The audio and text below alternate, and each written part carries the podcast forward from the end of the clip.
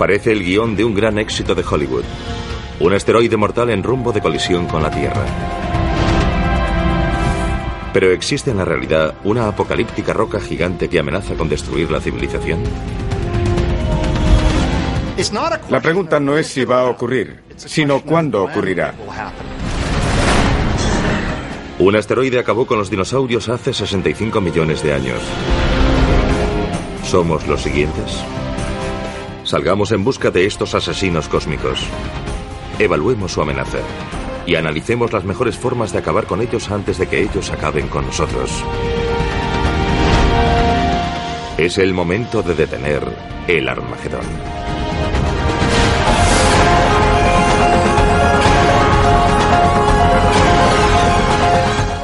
El universo. Armagedón.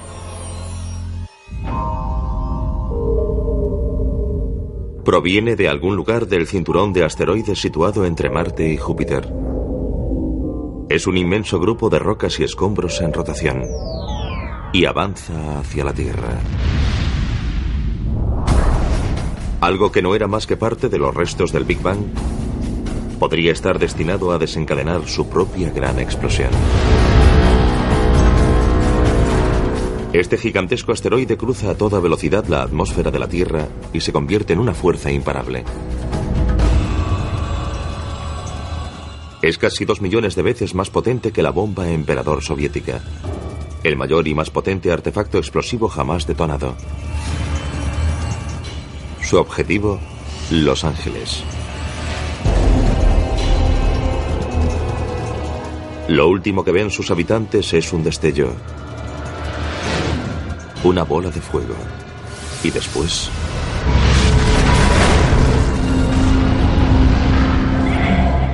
Si este asteroide fuese tan grande como cabe imaginar, un asteroide de 10 kilómetros, estaríamos hablando de un cráter casi 10 veces mayor. Formaría un cráter de unos 80 kilómetros. Toda la ciudad de Los Ángeles quedaría reducida a un inmenso cráter. Estaríamos hablando de una devastación absoluta. Nada sobreviviría en un radio de unos 160 kilómetros. Incluso en San Diego sufrirían enormes terremotos y ondas expansivas. Los vientos lo arrasarían todo en 300 kilómetros a la redonda. Ningún ser vivo sobreviviría en un radio de unos 1.600 kilómetros. Y eso solo tras el impacto inmediato. A continuación volvería a caer sobre el planeta una gran cantidad de restos. Sería como ver un árbol de Navidad con muchos adornos saliendo despedidos en todas las direcciones. Y después se verían enormes incendios. Arderían enormes zonas del planeta que liberarían aún más hollín y ceniza en el aire que ocultarían la luz del sol. Después, las temperaturas caerían en picado y tal vez se extinguiría toda forma de vida.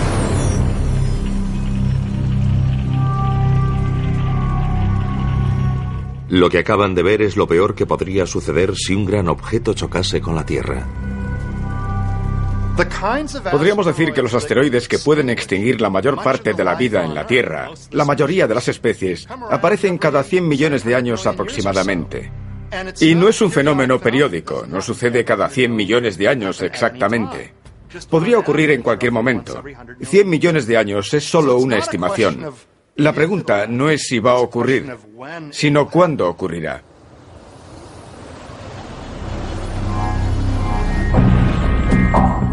La Tierra recibe impactos de asteroides y cometas desde el mismo momento de su creación. Poco tiempo después de su formación, hace unos 4.500 millones de años, nuestro planeta se convirtió en un blanco frecuente, una especie de galería de tiro cósmica. Los asteroides y los cometas trajeron a la Tierra primitiva la mayor parte de los materiales orgánicos y el agua que hicieron posible el origen de la vida. Otras colisiones posteriores, como la que acabó con los dinosaurios hace 65 millones de años, influyeron en la evolución, permitiendo que la especie más adaptable, nosotros, alcanzásemos la cumbre de la cadena alimentaria. Por lo tanto, casi debemos nuestra propia existencia a estos objetos amenazadores. Según la base de datos de impactos terrestres, se han identificado más de 160 cráteres de impacto. El mayor es el de Chicxulub. que en lenguaje maya significa la cola del diablo. Este cráter de más de 175 kilómetros de diámetro fue hecho por el asteroide que acabó con los dinosaurios tras caer frente a la península del Yucatán en México. Esta base de datos también incluye el cráter del meteorito Barringer, situado en el norte de Arizona, y que hoy es una atracción turística. Este agujero de varios kilómetros de ancho fue causado por una enorme roca cósmica de mineral de hierro que colisionó con la Tierra hace unos 50.000 años. Mucho más recientemente, un enorme objeto cercano a la Tierra dejó también una importante huella, aunque no un cráter. En 1908 explotó sobre Tunguska, en Siberia, con la energía de una bomba de 15 megatones, más de mil veces la potencia de la bomba lanzada sobre Hiroshima. Ni siquiera llegó al suelo, pero la onda de choque de su explosión en el aire aplastó todos los árboles y la vegetación de la zona. Fue como si una gigantesca mano bajase del cielo para aplastar todos los bosques y los árboles. Esa fue la magnitud de la devastación de Tunguska. Si lo sucedido en Tunguska hubiese ocurrido sobre Moscú, Nueva York o Los Ángeles, la devastación habría sido catastrófica. Habría destruido por completo esa ciudad y una amplia zona en torno a ella. Las probabilidades de que se repita lo sucedido en Tunguska son escasas. Quizás suceda una vez cada 500 años. Pero es un posible desastre que no podemos permitirnos ignorar. Por eso la NASA creó el programa de objetos cercanos a la Tierra en el Laboratorio de Propulsión a Chorro. Su misión es encontrar los asteroides que representan una amenaza mayor para la Tierra. El primer paso para detener el Armagedón. Una estimación de 32,08 posiblemente. Cuando me preguntan sobre los aspectos más importantes del programa de objetos cercanos a la Tierra, siempre señalo tres. Encontrarlos pronto, encontrarlos pronto y encontrarlos pronto. Porque si logramos encontrarlos 10, 20 o 30 años antes de que surja algún problema, podremos desarrollar la tecnología para mitigar su amenaza. El programa de objetos cercanos a la Tierra utiliza a tiempo completo cinco telescopios situados en el sudoeste americano y otros puntos del planeta. Rastrean el cielo en busca de asteroides, especialmente aquellos que miden al menos un kilómetro de diámetro. El impacto de un asteroide de ese tamaño podría causar estragos en toda la Tierra. Podemos comparar la búsqueda de estos asteroides con el proceso de averiguar dónde caerá una pelota de golf una vez golpeada. Imaginemos que en vez de ver todo el vuelo de la pelota de golf, solo dispongo de unas pocas instantáneas. Con unos fotogramas de su movimiento tengo que averiguar dónde va a caer. En primer lugar, he de distinguir correctamente la pelota de golf de los demás objetos de la imagen, como árboles, aves e incluso otras pelotas de golf diferentes. Una vez que he identificado la pelota de golf en cada una de las imágenes, utilizo mis conocimientos sobre las leyes de la gravedad para trazar una trayectoria correcta que me permita averiguar dónde caerá. Del mismo modo, para buscar asteroides, tenemos que tomar instantáneas de distintas partes del cielo y distinguir los asteroides de las estrellas, de las galaxias y de cualquier fenómeno transitorio como los rayos cósmicos. A continuación, aplicamos las leyes de la gravedad para encontrar un modelo de órbita que encaje y averiguar dónde caerá.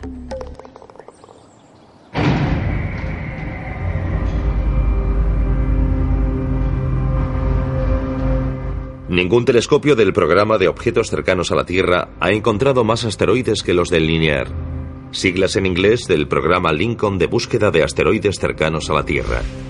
Desde su emplazamiento en el sur de Nuevo México, han descubierto casi la mitad de los cerca de 5.000 asteroides cercanos a la Tierra conocidos, entre ellos aproximadamente el 50% de los 600 objetos que miden al menos un kilómetro. Este es uno de los telescopios que usamos para rastrear asteroides con el programa linear. No es grande según el estándar astronómico. Tiene una apertura de un metro, pero el secreto de su sensibilidad reside en el cuadro azul que vemos en la parte inferior. Es un dispositivo acoplado por carga fabricado para buscar con gran sensibilidad en una zona amplia. La combinación del telescopio y el dispositivo nos permite alcanzar una sensibilidad un millón de veces superior a la del ojo humano. Este es el aspecto del cielo visto por los telescopios del programa lineal. Aquí podemos ver un cierto número de estrellas y la imagen incluye también diversos objetos cercanos a la Tierra. Tras procesar estos datos y analizarlos, descubrimos los objetos en movimiento. Lo que hace es comparar las cinco imágenes y vemos que ha descubierto varios objetos en movimiento. Los que tienen este aspecto son asteroides del cinturón principal, situado entre Marte y Júpiter. No representa ninguna amenaza, pero también encontramos otros que son muy diferentes. Este va en sentido opuesto al cinturón principal y mucho, mucho más rápido. Este parece ir a su encuentro. Son objetos cercanos a la Tierra y de hecho son dos de los que descubrió el programa linear. El programa Linear envía sus datos al Centro de Planetas Menores en Cambridge, Massachusetts, el centro de referencia en la búsqueda de objetos cercanos a la Tierra. La función del centro es relacionar las nuevas observaciones de objetos cercanos a la Tierra con las ya existentes y ajustar las órbitas de los objetos cercanos a la Tierra en general. Con esas órbitas, otros grupos pueden realizar observaciones físicas utilizando telescopios para determinar el tamaño real de esos objetos. El Centro de Planetas Menores considera que un asteroide es potencialmente peligroso si su órbita lo sitúa a menos de 8 millones de kilómetros de la Tierra estaría demasiado cerca para nuestra tranquilidad cósmica y sin duda merecería entrar en la escala de Turing, una guía que los científicos utilizan para evaluar el nivel de amenaza que representa un asteroide. Es una escala del 0 al 10. 10 es la destrucción absoluta y 0 que hay muy poca o nula probabilidad de algún tipo de impacto. La calificación más alta que un objeto ha recibido hasta la fecha en la escala de Turín ha sido la de un asteroide llamado Apophis. Apophis fue bautizado con el nombre del dios egipcio de la destrucción y en cierto momento fue clasificado con un 4 en la escala de Turín. En las semanas siguientes a su descubrimiento en diciembre de 2004, hubo una temporada en la que parecía tener un 2,7% de probabilidades de chocar con la Tierra en 2029. Es una probabilidad entre 37, una probabilidad propia de la ruleta, no de la lotería. En ese momento todo el mundo empezó a prestar una atención especial a Apophis como una posible amenaza en 2029. Apophis mide unos 270 metros de largo y tiene la energía de una bomba de 500 megatones, suficiente para destruir una gran ciudad o causar un tsunami devastador. En 2029 Apophis estará más cerca de la Tierra que el satélite que le permite ver este programa.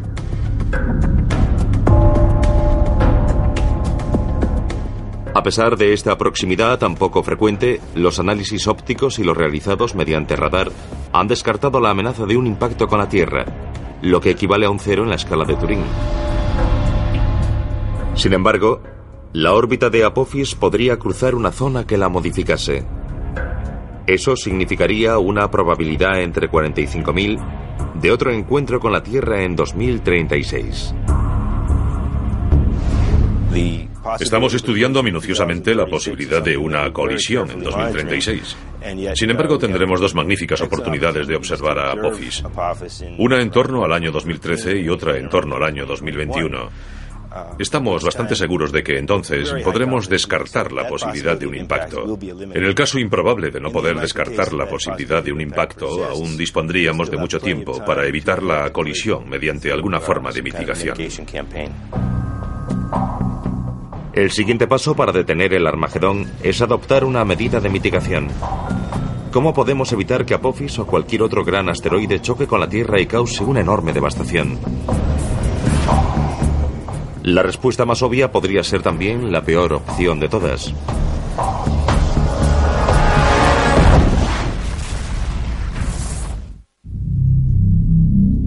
Nuestra supervivencia depende de la respuesta a una pregunta. Si descubrimos un gran asteroide en rumbo de colisión con la Tierra, ¿Podemos hacer algo para evitar que ocurra? Podemos pensar en el impacto de un asteroide como un gran desastre natural, pero lo que lo diferencia de los desastres naturales que conocemos como los huracanes, los terremotos, etc., es que en principio se pueden prevenir. Por lo tanto, nuestra tarea no se limita a paliar sus consecuencias, sino a intentar evitarlo. Es una diferencia importante. Esta prevención de un gigantesco impacto con la Tierra nos lleva al segundo paso para impedir el Armagedón, mitigar su riesgo. Neutralizar un objeto letal cercano a la Tierra no es tarea fácil. Solo hay que fijarse en las películas de Hollywood.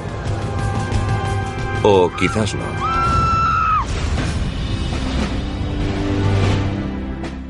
Lo peor que podemos hacer es fijarnos en todas esas películas de Hollywood en las que unos hombres de acción despegan en un transbordador espacial hacia el espacio exterior para instalar bombas de hidrógeno en estos objetos. En primer lugar, un transbordador espacial ni siquiera puede llegar hasta esas distancias, pues solo se limita a rodear el planeta Tierra. En segundo lugar, y aún más importante, hacer explotar un asteroide es lo peor que podríamos hacer. Si lo hiciésemos, en lugar de enfrentarnos a un asteroide gigantesco, nos enfrentaríamos a dos, tres o cuatro fragmentos, cada uno de los cuales podría causar enormes estragos en el planeta Tierra.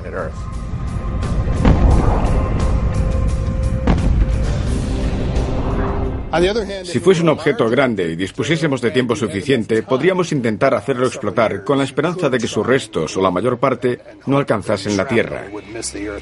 Pero podríamos detectar con suficiente antelación cualquier objeto grande. Por tanto, los que nos plantean mayores dificultades son los objetos pequeños y más numerosos. Su destrucción pura y simple como las explosiones al estilo de Hollywood es demasiado arriesgada y a lo sumo quedaría reservada para los asteroides de mayor tamaño. Pero existe una forma más segura de evitar el peligro que implica un objeto cercano a la Tierra. Desviarlo. Si un asteroide se dirige hacia la Tierra en rumbo de colisión, la mejor opción es modificar su órbita muy ligeramente para alejarlo de la Tierra sin romperlo. Uh, es mucho mejor que fragmentarlo, porque no puedes hacer que desaparezca. Simplemente lo rompes en pedazos. Bombardeándolo solo conseguiremos hacerlo pedazos y eso podría causar un daño mucho mayor. Ese sería el gran peligro. Para que su desvío suponga el mejor resultado posible, cuanto antes lo detectemos mejor. Dispondríamos de años o incluso décadas. En pocas palabras, detectarlo lo antes posible equivale a desviarlo lo antes posible. Más importante aún, cuanto más lejos esté el asteroide, menos fuerza tendremos que aplicar para lograr un gran cambio en su órbita. Para demostrarlo vamos a jugar al hockey. Cuanto más lejos de la portería golpee el jugador el disco, menos habrá que desviarlo para evitar un gol. Sin embargo, si el jugador lo golpea mucho más cerca de la portería, hará falta una desviación mucho mayor para evitar el gol.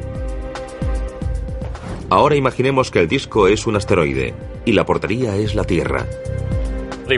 La mejor opción sería desviar el asteroide modificando su velocidad. Si podemos hacerlo con suficiente antelación, por ejemplo 10 años, solo necesitaremos cambiar su velocidad menos de un centímetro por segundo. Es un cambio muy pequeño en su velocidad, pero su efecto acumulativo hará que llegue hasta donde estamos antes de que nosotros lleguemos o cuando ya no estemos allí. Por lo tanto, dejaría de ser un problema. Se han propuesto varias estrategias para desviar asteroides. Y con permiso de Bruce Willis, ninguna requiere una misión tripulada. Una misión tripulada obstaculizaría la operación en buena medida. Con la tecnología y los vehículos actuales no podemos alejarnos mucho de la Tierra. Eso limita nuestra capacidad para resolver uno de estos problemas, ya que el momento óptimo para desviar el asteroide podría coincidir con su paso por el lado opuesto del Sol.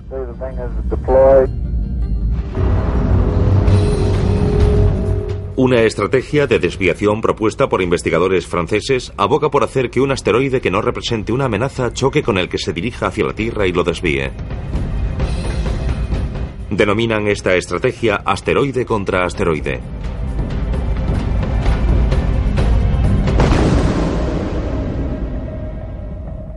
Entra dentro de lo posible, pero intentar situarlo donde queramos para que no choque con la Tierra es de por sí discutible. Existe un número limitado de estos objetos cerca de la Tierra.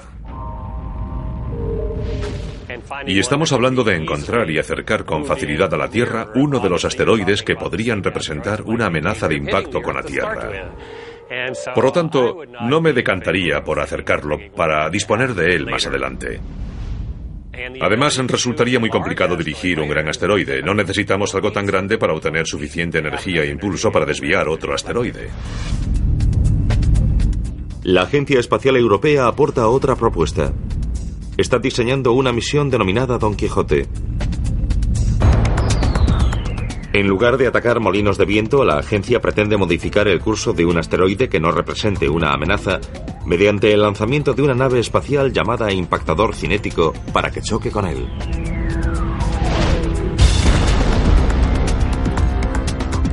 La opción del impactador cinético es la primera que tendría en cuenta. Es muy simple y sencilla y al menos nos ofrecerá algún resultado, un efecto mínimo con el que podamos contar. Podemos lanzar algo lo bastante grande, con la velocidad suficiente, con un plazo de, digamos, 10 o 20 años, para desviar un asteroide de hasta varios cientos de metros.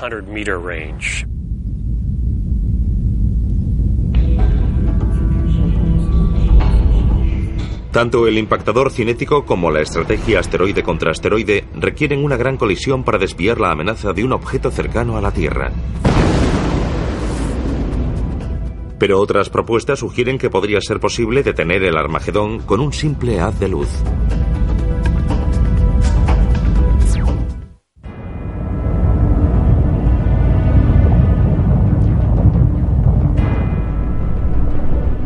Hay varias formas de impedir el Armagedón.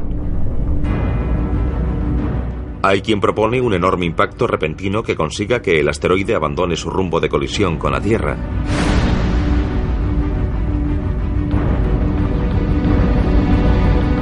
Otros sugieren que se puede lograr sin una colisión utilizando otros medios, como una explosión nuclear cerca del asteroide que lo aleje de su peligrosa trayectoria.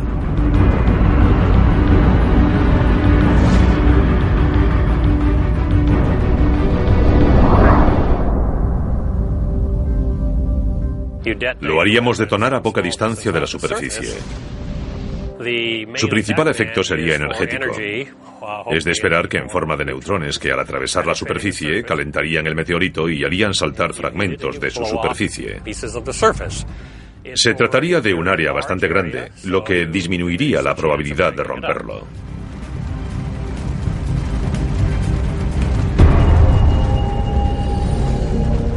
Pero hay un problema. Existe un tratado internacional que prohíbe las armas nucleares en el espacio. Pero si un asteroide amenazase nuestra propia supervivencia, ¿importaría ese tratado? Creo que el uso de armas nucleares ofrecería los mejores resultados. Sería el sistema más eficaz. Evidentemente nunca se ha probado, pero tampoco las demás estrategias. Y personalmente preferiría desviar un objeto que sacrificar Norteamérica aceptaría de buen grado ser juzgado después. Pero para desviar un asteroide no es imprescindible bombardearlo con un arma nuclear. Existen métodos más seguros como las velas solares. Según sus partidarios, estos reflectores orbitales podrían concentrar los rayos del Sol sobre un asteroide. El calor generado vaporizaría su superficie rocosa creando un chorro de material que podría propulsar el objeto lejos de su trayectoria hacia la Tierra.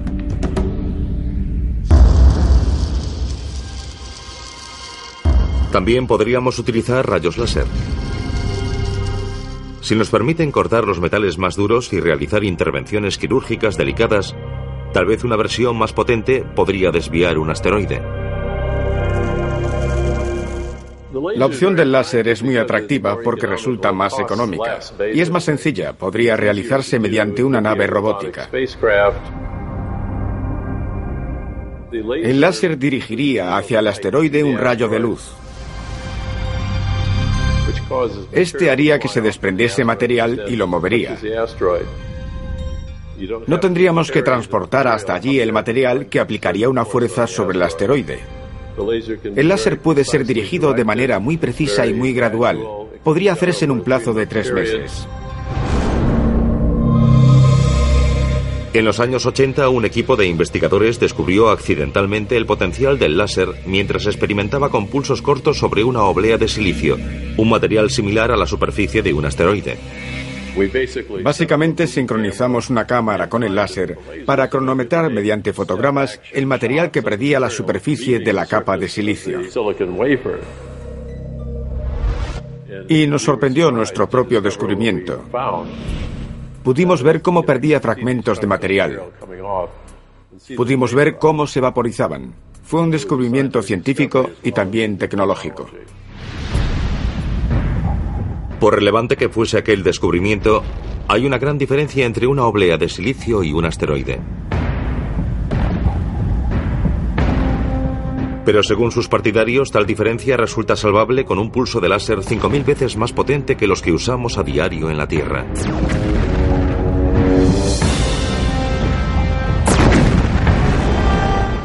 Este superláser, alimentado por cohetes y paneles solares, podría situarse a 5 kilómetros de un asteroide y desviarlo utilizando una serie de pulsos cortos en lugar de uno continuo.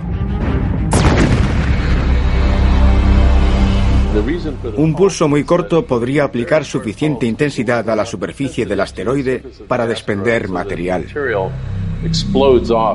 Cuando ese material saliese despedido del asteroide, lo empujaría en la dirección que deseásemos que se moviese.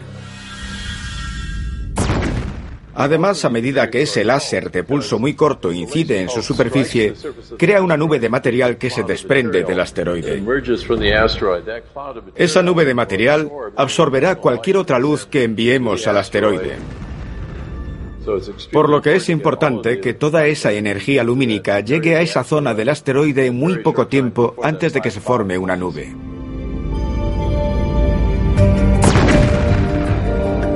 Según algunos expertos, el láser e incluso las velas solares podrían funcionar, al menos en principio.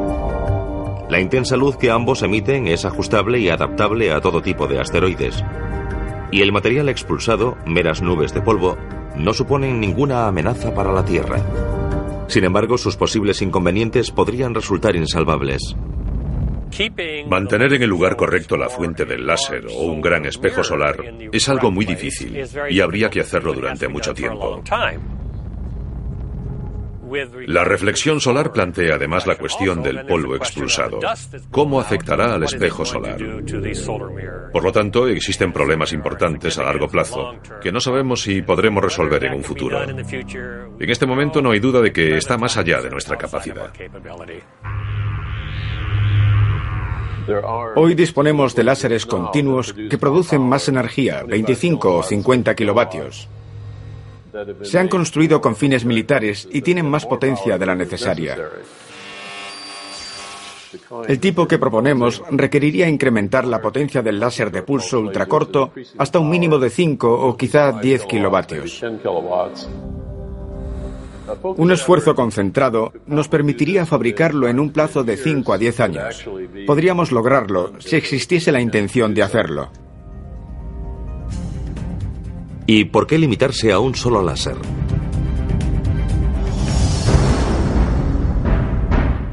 Algún día podríamos instalar de forma permanente una flota en torno a la Tierra para actuar como escudo de defensa contra los asteroides que nos amenazasen. Así evitaríamos el peligro de tener que resolver el problema a última hora enviando armas nucleares al espacio para intentar volar el asteroide, algo que probablemente es una mala idea. Los láseres parecen potenciales deflectores de asteroides, pero pasará mucho tiempo antes de que sean una opción viable.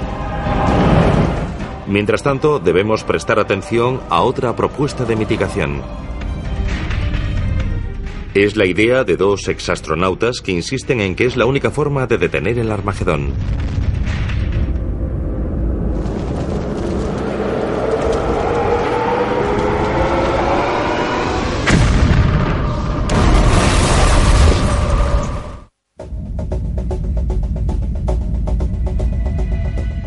De todas las propuestas para impedir el Armagedón, el dispositivo más efectivo podría ser el denominado tractor gravitatorio.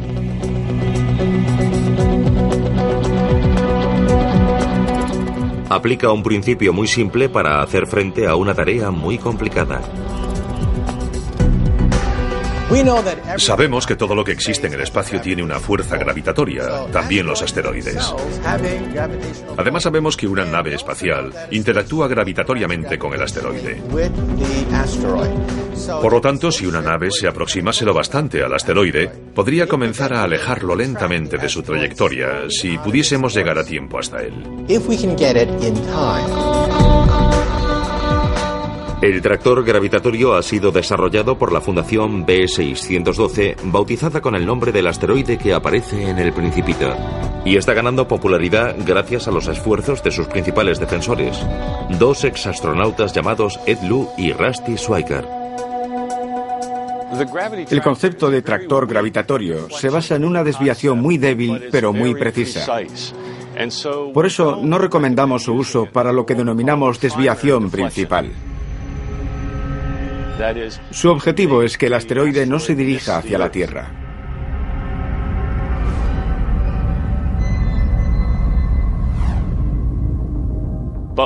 Pero una vez realizado el impacto cinético, que es una maniobra muy imprecisa, utilizaríamos el tractor gravitatorio para realizar un ajuste muy preciso al resultado de la desviación principal.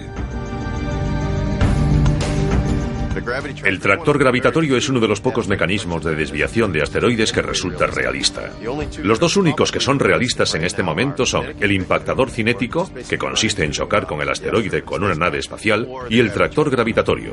Aparte de estos, la mayoría de los demás son ciencia ficción.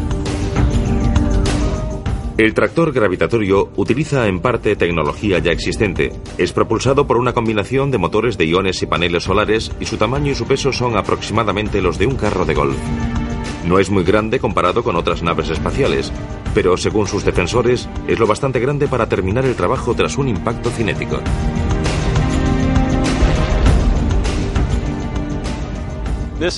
El asteroide estaría girando sobre uno de sus ejes o de algún otro modo.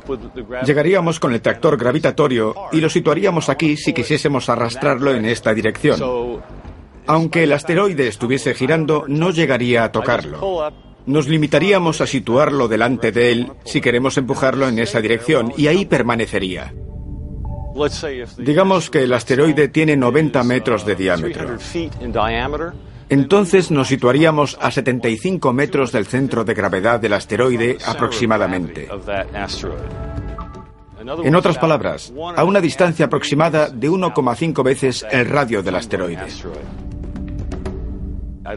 Impediríamos que nos atrajese la gravedad del asteroide. Dirigiríamos los propulsores del motor de iones hacia un lado para no hacerlo explotar. Eso nos permitiría permanecer allí una semana, un mes, un año o lo que fuese necesario. Los motores de iones duran mucho tiempo. Y como el tractor gravitatorio dispondría de un transportador de radio, podría ser localizado con mucha precisión desde la Tierra. Eso permitiría saber con exactitud los cambios que ha sufrido la órbita del asteroide. Estaríamos modificando la composición del sistema solar sin tocar nada.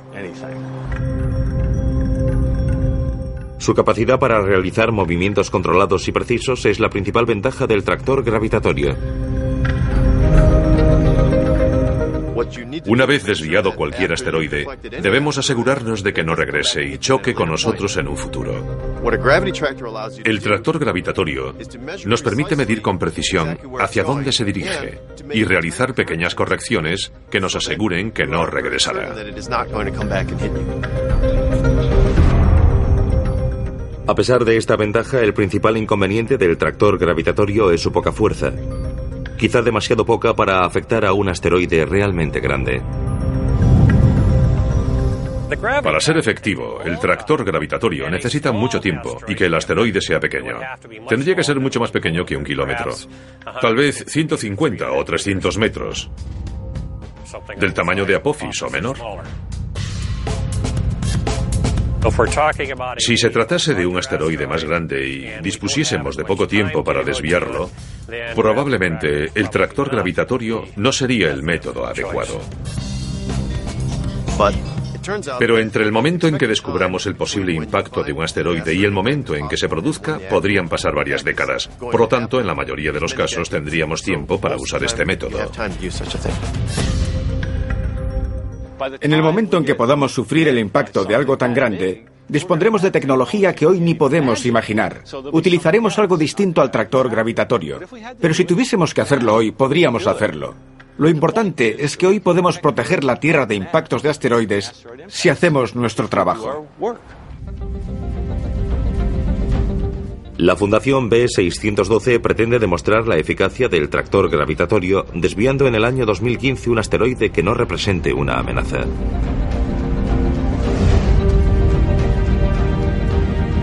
Si descubrimos que un asteroide puede chocar con la Tierra y decidimos desviarlo, ese no sería un buen momento para realizar un vuelo de prueba. Ese vuelo debe hacerse con antelación para poder solucionar posibles errores. La clave es convencer a la NASA de que debería demostrar que dispone de esa capacidad antes de tener que utilizarla. Ese es el problema. Podrían estar en juego millones de vidas. Es una prueba sencilla y barata. Así que hagámosla y sabremos que podemos.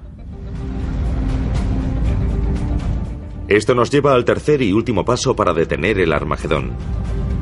¿Quién decidirá qué hacer y cuándo hacerlo si un asteroide se dirige hacia nosotros?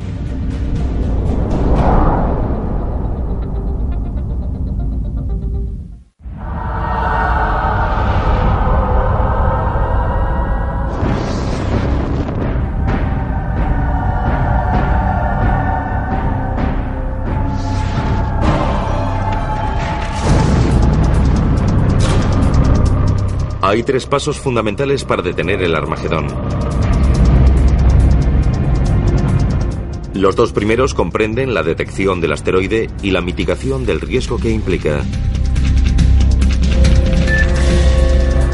El tercero y quizá el más complicado es quién tomará la decisión de actuar.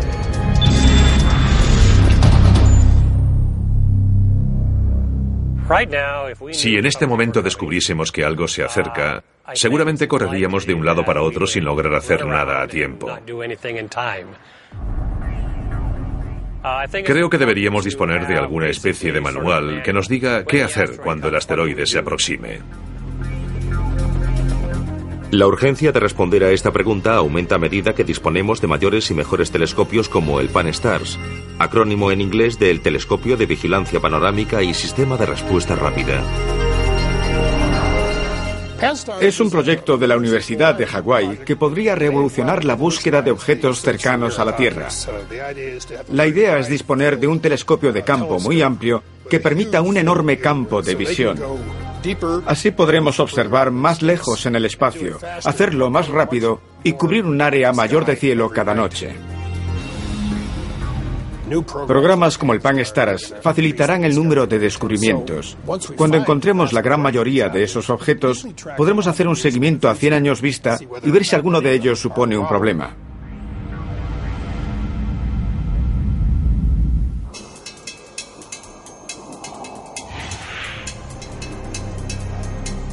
Algunos expertos han pronosticado que en los próximos 10 o 20 años podríamos descubrir un millón de nuevos objetos cercanos a la Tierra. A eso hay que sumar los más de 5.000 que ya hemos encontrado. Incluso con este aumento exponencial, seguirá siendo posible que un objeto espacial, tal vez un cometa, pueda evadir la detección y chocar con la Tierra. Los cometas pueden surgir de la nada. Proceden de los rincones más lejanos del sistema solar y cuando alguno llegue podríamos disponer solo de un par de años o menos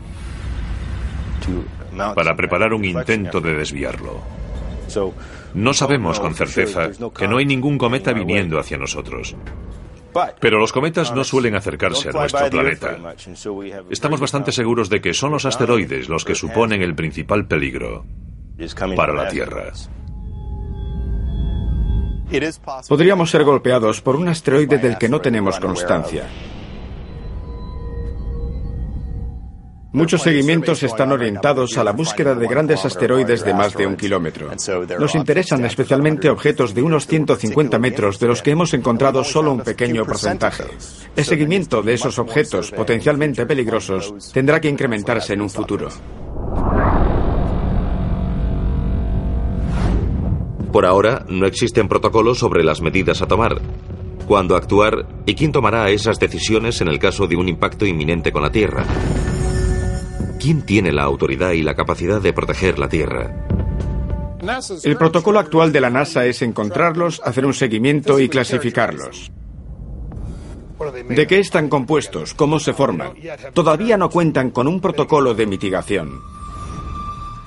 Parece lógico pensar que el impacto de un asteroide sería un problema internacional. Así que será necesaria cierta cooperación internacional para decidir quién hará algo y cuándo lo hará. Las decisiones internacionales son muy lentas. Creo que es importante que los países se reúnan y discutan un protocolo sobre cómo se tomaría una decisión así. Si esas discusiones se posponen hasta que descubramos uno, quizá las discusiones ocupen el tiempo en el que deberían hacer algo. La buena noticia es que esto podría unir a los pueblos del mundo en torno a algo que nos afecta a todos y que podríamos resolver trabajando juntos. Es un riesgo que afecta a todo el planeta, no solo a un país y no solo a las naciones que disponen de un programa espacial. Si la responsabilidad recae sobre estas naciones, ¿quién pagará por ello? ¿Quién dirá qué hay que hacer? ¿Quién tomará la responsabilidad? Estamos trabajando con las Naciones Unidas para que estén listas para tomar decisiones rápidas. En 2009, la Asociación de Exploradores del Espacio, una organización internacional de personas que han volado al espacio, presentará recomendaciones ante las Naciones Unidas para que la Tierra se prepare para posibles impactos. Será un primer paso. Hasta entonces, las opiniones de estos expertos son la opinión más fundada sobre el tema. Tenemos que pensar que esto es algo importante para la Tierra e importante para los niños. Es importante para las generaciones futuras y en este momento tenemos la voluntad de preparar y aportar las herramientas necesarias para que en caso de que surja una amenaza más adelante, dispongamos de los recursos, la capacidad y los conocimientos necesarios para resolver esa amenaza. Podría suceder algo parecido a lo ocurrido en Tunguska, algo que podría arrasar una ciudad entera, similar a una bomba nuclear. Sin embargo, en una escala de millones de años, quizá 50 millones de años, existe la posibilidad de un impacto que cause la extinción de la vida. Lo más prudente es avanzar hoy mismo, porque nadie sabe cuándo se producirá el próximo impacto. Todo lo que sabemos es que algún día sucederá. No me preocupa un posible impacto en un futuro próximo. Conozco las probabilidades y son escasas. Pero también es poco probable que el avión en el que viajo se estrelle, y aún así invertimos mucho dinero en la seguridad de los aviones. Hay varias formas de afrontarlo. Debemos calcular los riesgos. Debemos determinar cuál es la amenaza y evitarla.